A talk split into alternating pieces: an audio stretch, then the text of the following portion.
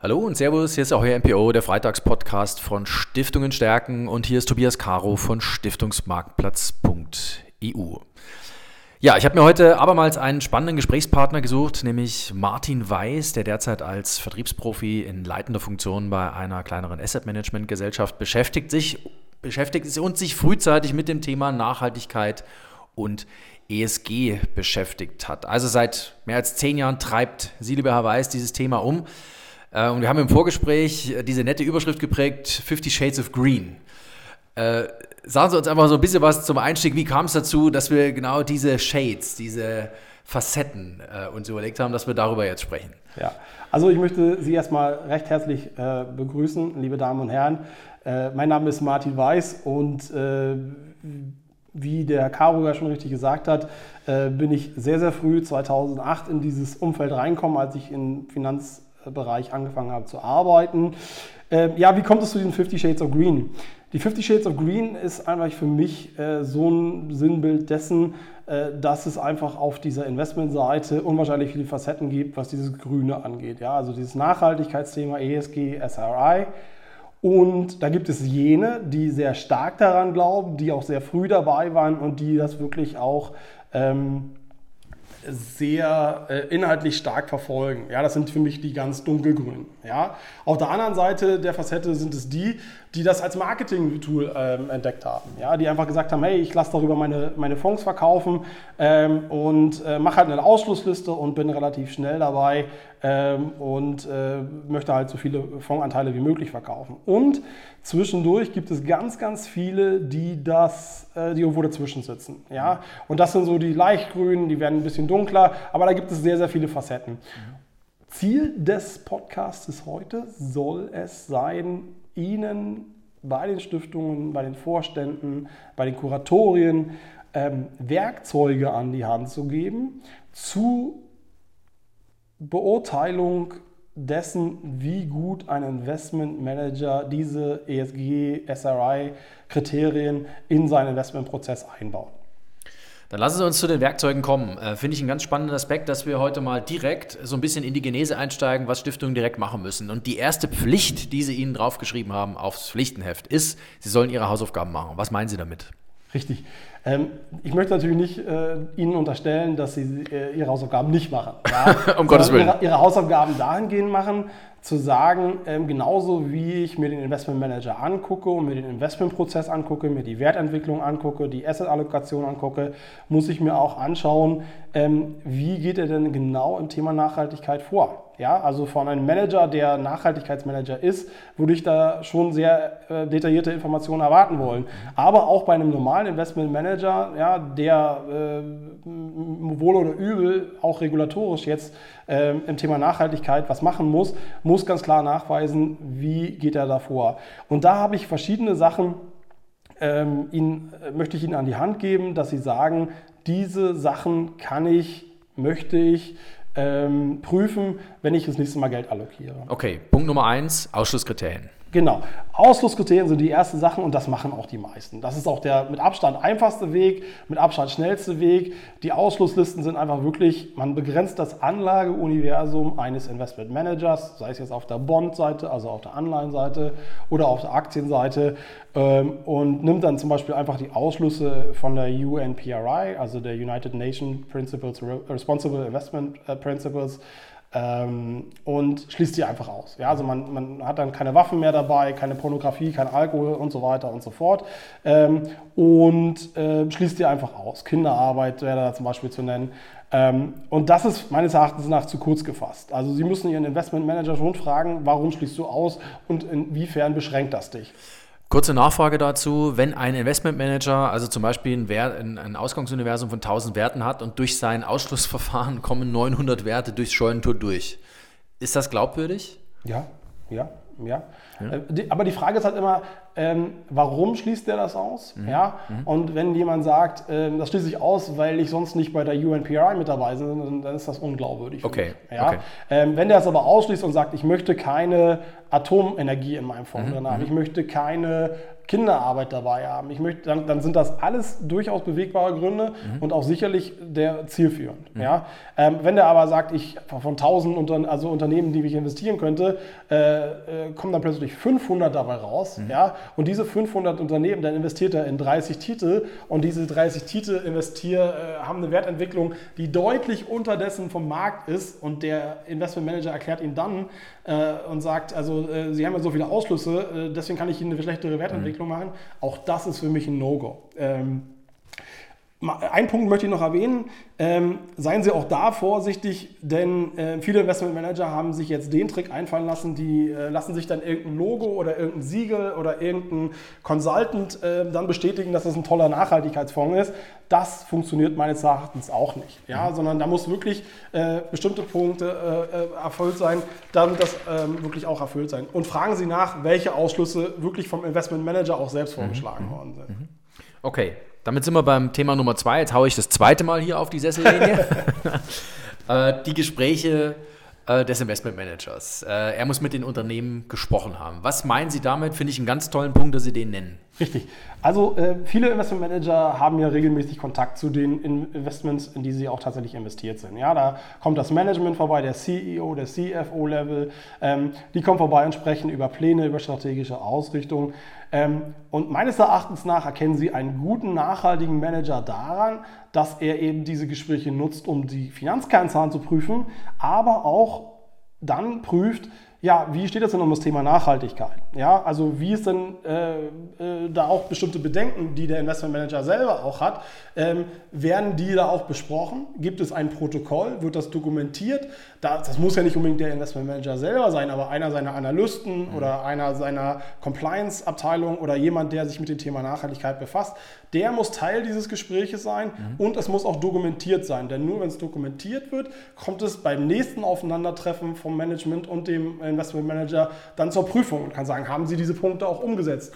Wurden diese Investitionen getätigt? Mhm. Und dann hat man einfach auch ein sehr gutes. Und Sie als Stiftung haben, lassen Sie sich das zeigen, lassen Sie sich Protokolle zeigen, mhm. lassen Sie sich da Beweise zeigen, dass das auch möglich möglich ist. Nur so haben Sie auch konstruktiven Dialog mit dem Investmentmanager. Und wenn das wirklich gemacht wird, dann ist es auch ein leichtes, das für Sie als Stiftung zu prüfen. Mhm. Ich glaube, das ist auch ein ganz wichtiger Punkt, dass man da am Ende des Tages auch ein bisschen, äh, sagen wir mal, die Historie äh, sich aufzeigen lassen kann, inwiefern die Fondsmanager bei den Unternehmen entsprechend nachgehakt haben, ob sich bei auf der Unternehmensebene was getan hat. Was mich dann wiederum zum dritten Punkt bringt, äh, Abstimmen auf den Hauptversammlungen.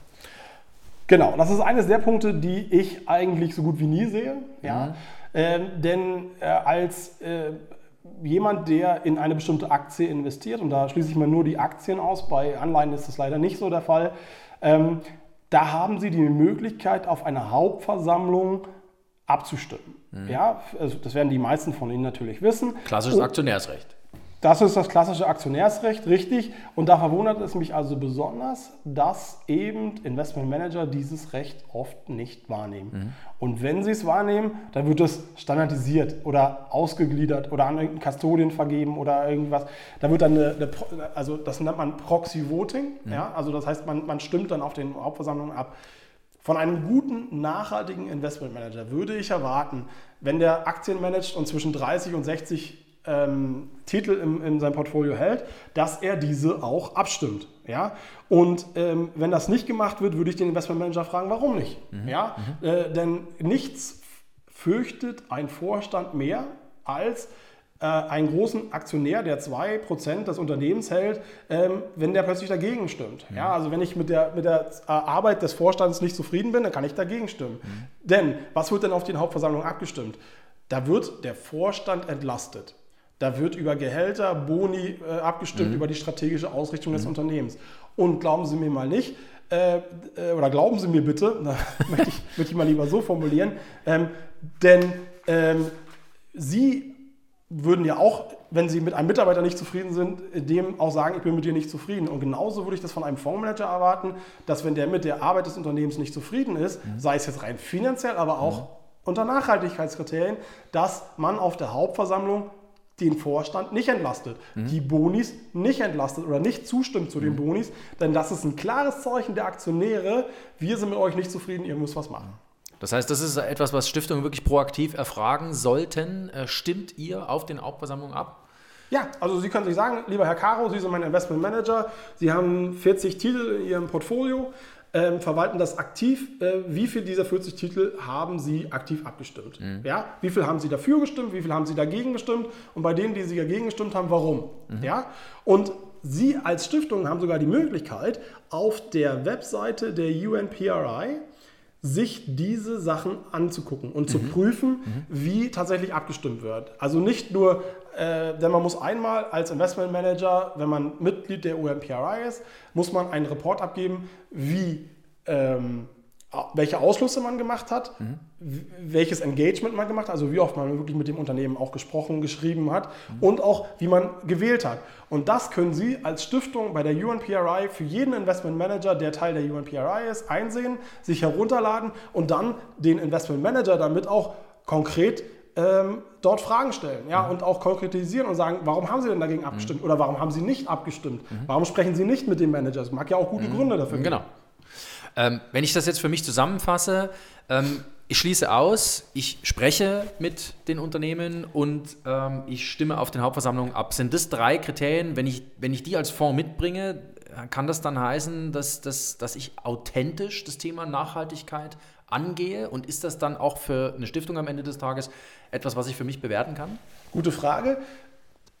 Das möchte ich pauschal nicht ja oder nein beantworten, mhm. weil äh, ich gebe Ihnen einfach drei weitere Werkzeuge mit, und mhm. das möchte ich einfach mal mhm. mit einer Metapher versehen, ähm, die Sie in Ihren Werkzeugkammer, äh, Werkzeugkoffer einfach mit reinlegen können, die Sie einfach, wenn Sie einen neuen Fonds allokieren, äh, prüfen können. Ja, also, dass Sie sagen, Mensch, bestimmte finanzielle äh, Bestandteile prüfe ich eh, aber ich kann dann zum Beispiel auch gucken, wird äh, das Werkzeug zum Beispiel verwendet, dass eine Ausschlussliste gemacht wird? Mhm. Wird das Werkzeug verwandt, dass tatsächlich mit dem Management auch über Nachhaltigkeitskriterien gesprochen wird. Mhm. Und äh, wird auch auf den Hauptversammlungen abgestimmt. Das heißt, Sie haben drei weitere Dinge, die Sie bei einem Investmentmanager prüfen können und dann müssen Sie sich als Stiftung der, der, der, der Meinung stellen und sagen, ähm, ist das wirklich glaubhaft? Ja, denn so haben Sie einen viel besseren Weg, mit dem Investmentmanager zu sprechen. Mhm. Denn der Investmentmanager setzt sich mit seiner Präsentation hin und sagt dir, wie toll er ist, aber so haben Sie wirklich auch die Möglichkeit, kritisch zu hinterfragen, ist das wirklich auch ein Nachhaltigkeitsfonds mhm. oder ist da bloß ein grünes Label drüber geklebt?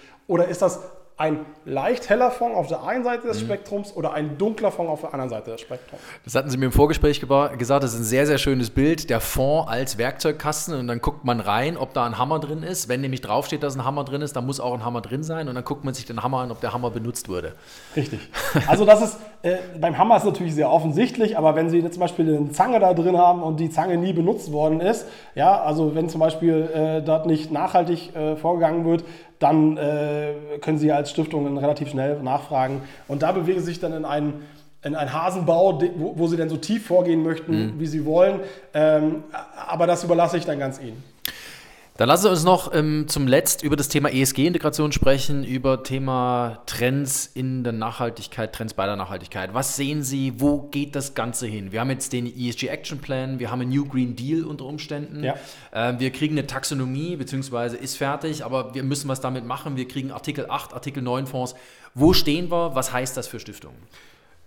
Also ich gehe davon ab, und ich mache das jetzt seit 2008, äh, bitte suchen Sie nicht nach der eierlegenden Wollmilchsau.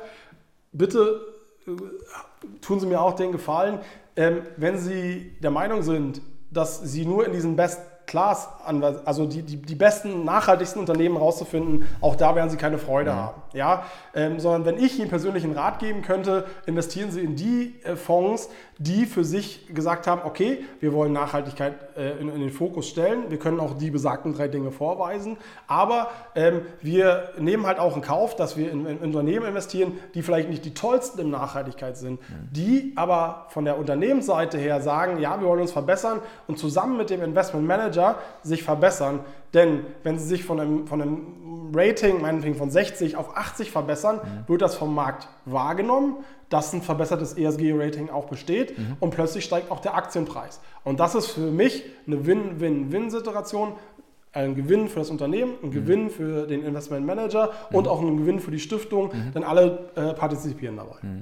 Das heißt, äh, Nachhaltigkeit ist äh, kein Thema, das man einfach nur als Begriff sehen kann, sondern man muss es tatsächlich ähm, analysieren, man muss es authentisch machen als Voranbieter. Ich habe aus diesem sehr engagierten Podcast für mich mitgenommen, vielen Dank, lieber Herr Weiß, äh, dass man wirklich auf drei Kriterien schauen muss, dass man wirklich auf Werkzeuge schauen muss, die Fondsmanager für sich verwenden müssen. Dieses Sprechen mit dem Vorstand, das Ausschließen, auch das Abstimmen, muss ich ehrlich sagen, das war mir gar nicht so bewusst, dass man das wirklich als qualitatives Kriterium heranziehen kann, um einen Fonds wirklich auf seine Authentizität hinsichtlich ESG und Nachhaltigkeit hin zu analysieren.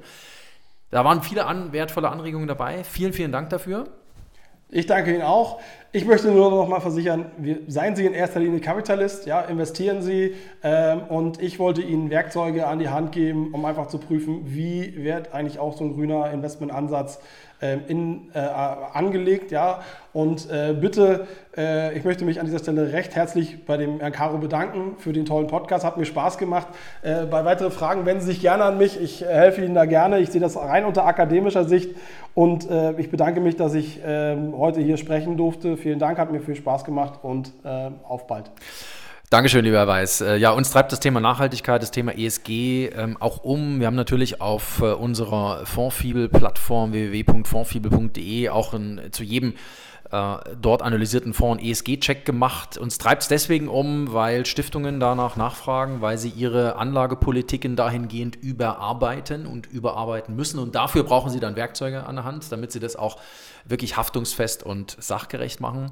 Vielen Dank für den Podcast und äh, liebe Hörer, bleiben Sie uns gewogen hier auf Stiftungen stärken. Nächsten Freitag kommen wir mit einer neuen Folge von Ahoy MPO, unserem Freitagspodcast. Tschüss.